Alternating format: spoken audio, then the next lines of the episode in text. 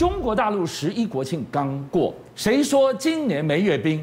居然把空中分列式搬到了台海上空了。过去四天，包含今天，共计前所未有的近百架次持续性扰台。国军呢，随即发布了不让敌军飞在我头上的这一支影片。美国国务院罕见的言辞警告，背后的种种。到底看到了什么警讯？其实你看到它近百架这个飞机啊，袭扰我们这个所谓的 ADIZ 防空识别区的西南方。是。可是你知道从这个里面再来看啦，你会发现到中国大陆在这个飞行的力道上面是加强啊。所以像这样的一个变化，你看包含到美国国务院发言人啊普莱斯都已经提到，就是说，哎，中国大陆里面呢要破坏区域和平稳定呢，恐怕会导致到误判啊。持续扰台到今天为止，美国国务院这一次真正的提出这样的一个。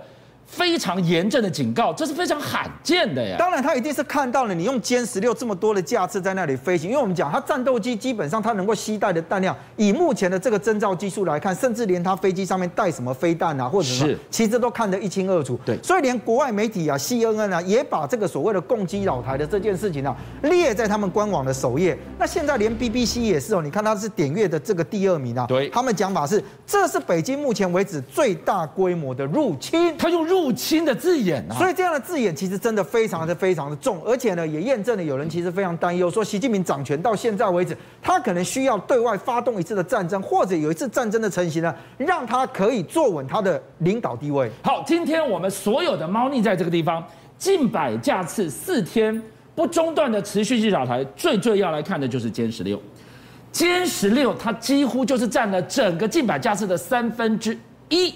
这样的过程当中，公台藏了什么样的一个进攻密码？事实上，我们先来看啊，以它这个歼十六的这个机型来讲，你看到、哦、三天九十八架次，有居然占了六十二架次。如果以它的作战半径来讲，是在两千公里左右，最大的载弹量是十二吨，武器挂点有十二个，最重要是它有八个重载点。但现在问题来了，你知道吗？其实在这一次珠海航空展里面，很多人注意到的，其实不是只有歼十六这架飞机，是它它同时还公布了歼十六 D 啊。你去想，同一个时间哦，珠海航展在那边秀猫的时候，秀的就是什么？歼十六的电战机是，那我不禁就问你一个问题：三天持续九十三架次扰台，有三分之二是歼十六，里面夹带了几个架次是来自于歼十六 D 呢？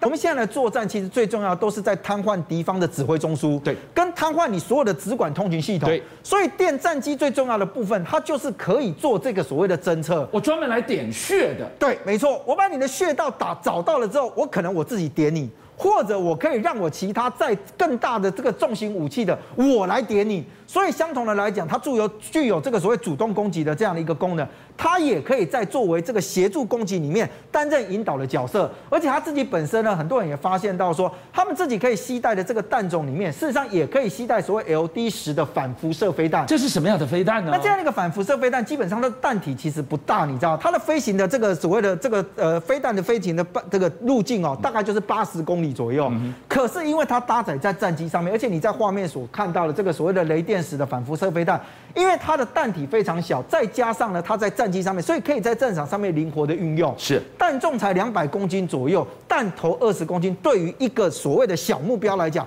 它其实已经具有一个摧毁的能力，所以你可以看到，这是十月二号的时候，我们的国防部啊，空军呢，他们所发布的这个所谓的脸书上面，特别用了高志航啊，他所说的一句话叫做：“身为空军，怎么能够让敌机飞在我们的头上？”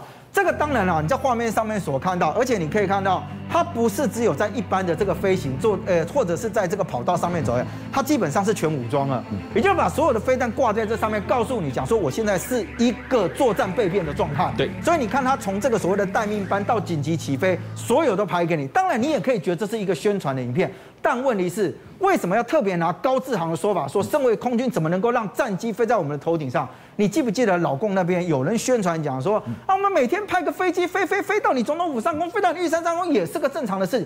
国军没有办法容忍这件事情啊。可是呢，国军也发现到，如果今天共军他未来把他在这个阶段里面把歼十六这种所谓具有攻击意图的这个战机，对，拿来在那里飞。我们当然会研判他有没有可能透过这样子，哎，你本来是演习转为真实的作战，或你真的在作战的时候拿这个来摧毁我们的机场、摧毁我们的跑道、摧毁我们的雷达阵地，那我们当然要提前应应啊。说到了重点，回头过来我们再来看这张图。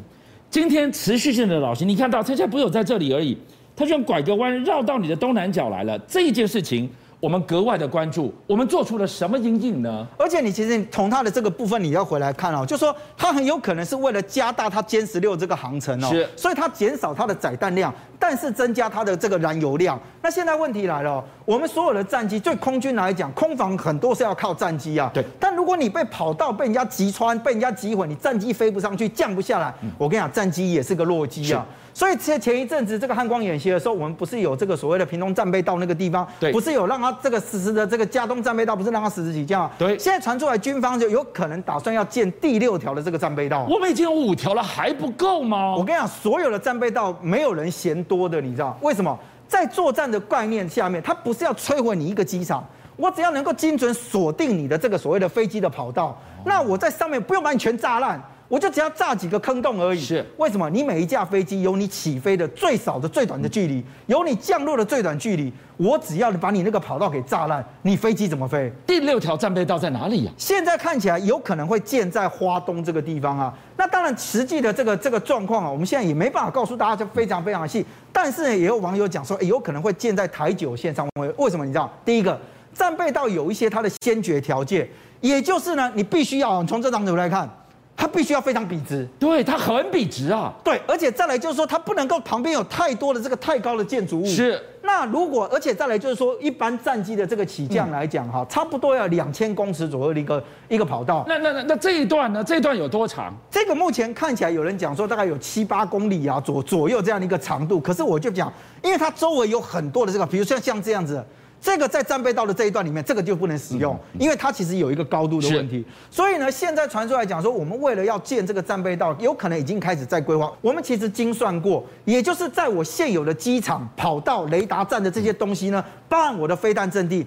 如果共军以他现在能够发射飞弹的规模，大概在单一时间内，它可以发射大概两百六十枚上下的这样的一个飞弹。对。但是它如果要全部击毁我们，就是让我们的这个刚我讲的这些所谓的这个机敏地区呢，它不能运作的话，它最少要超过两百七十枚左右的这个飞弹。是。所以你会发现到这个数量一相加，可能有点把把吧，你知道吗？对。可是作战没有人跟你赌运气的了。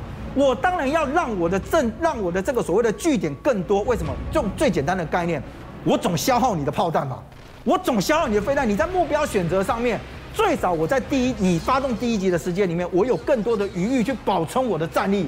所以呢，在这个所谓的战备道的部分，为什么传出有可能在花东这个地方？而且还有一个最重要的是，我们刚刚讲到建筑物的部分，是不是应该还有限高，对不对？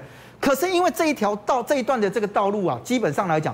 它是在山的中间呐，那对于飞弹要自实施精准打击的这件事情，那些山反而成为天然的屏障啊，真的是护国神山了。反而变成就是说，你如果你今天要精准打击，你很有可能稍微定标定那个坐标定位，哎，我们都开过 GPS 那一些在深山里面的时候，经常都跑跑跑跑跑到别的地方去了。是，所以他透过这样的一个方式，你就会发现到有这样的一个讯息传出来，表示国防部并不是坐在家里面拍影片，他们也在衡量是实质的状况应该如何应应。四天上百架次的持续扰台背后，除了国务院严正警告，来看看美国五角大厦国防部的副部长，他居然说美国有绝对的能力。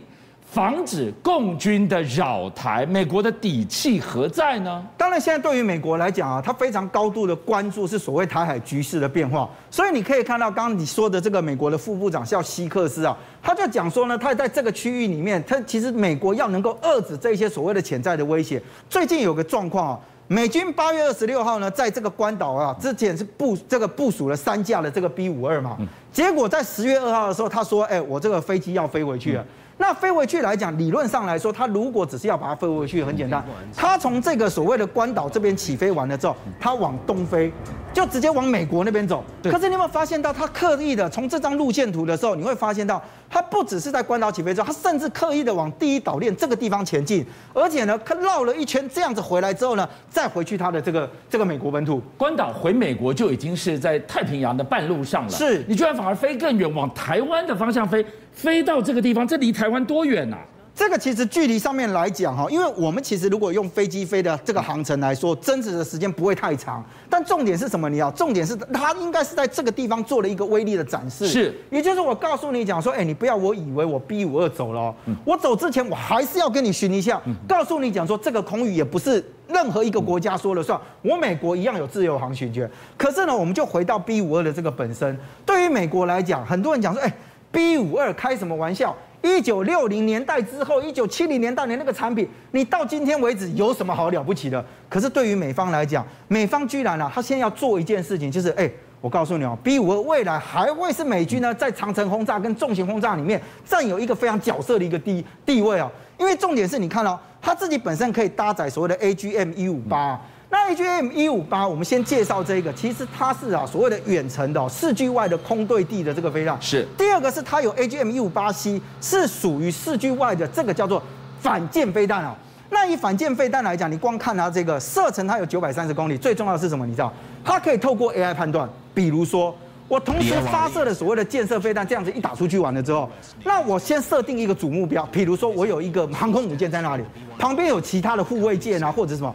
可是，如果航空母舰被 KY、被 K 掉了，那其他飞弹还在空中怎么办？他是不是会傻傻的照原来的飞行的路径往那个地方倒？不会，他很聪明吗？他会透过智慧判断，是去选择下一个对他产生有威胁的这个所谓的目标物。哇，他有 AI 的概念呢。所以以前有个电影叫做《我的子弹会转弯》，是现在叫做《我的飞弹会转弯》啊。而且其实他在在透过其他的这个，因为科技越来越多嘛。过去来讲，其实以 B 五二来说，它可以搭载这个所谓十二枚的 AGM 啊。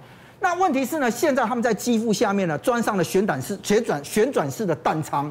那这个旋转式的弹仓，就是我不用只一个挂点，不能不会只挂一枚。那不就像是左轮手枪一样？叭叭叭叭叭叭叭。你用了一个非常精准，而且它不是俄罗斯轮盘，因为它不会有空的，你知道吗？所以呢，现在看起来它可以携带所谓的二十枚左右。最重要的是什么？你知道？因为我们刚刚提到说，哎，一九六零、一九七零年代这样的一个产品，你美国现在还在用它。我跟你讲，其实最重要的是，他们居然给它要换新、换引擎啊，心脏更强了。它现在引擎换掉之后，预计当到二零五零年的时候还能够服役。而且我再告诉你一个小猫腻，好不好？因为虽然你讲它是上一代的产品，可是因为上一代美方他们在设计这个时候就觉得说，哎，我的电脑可能运算不是很准，所以我把这个基建的最大寿命，我其实有放宽一点。邀请您。一起加入五七报新闻会员，跟俊相一起挖真相。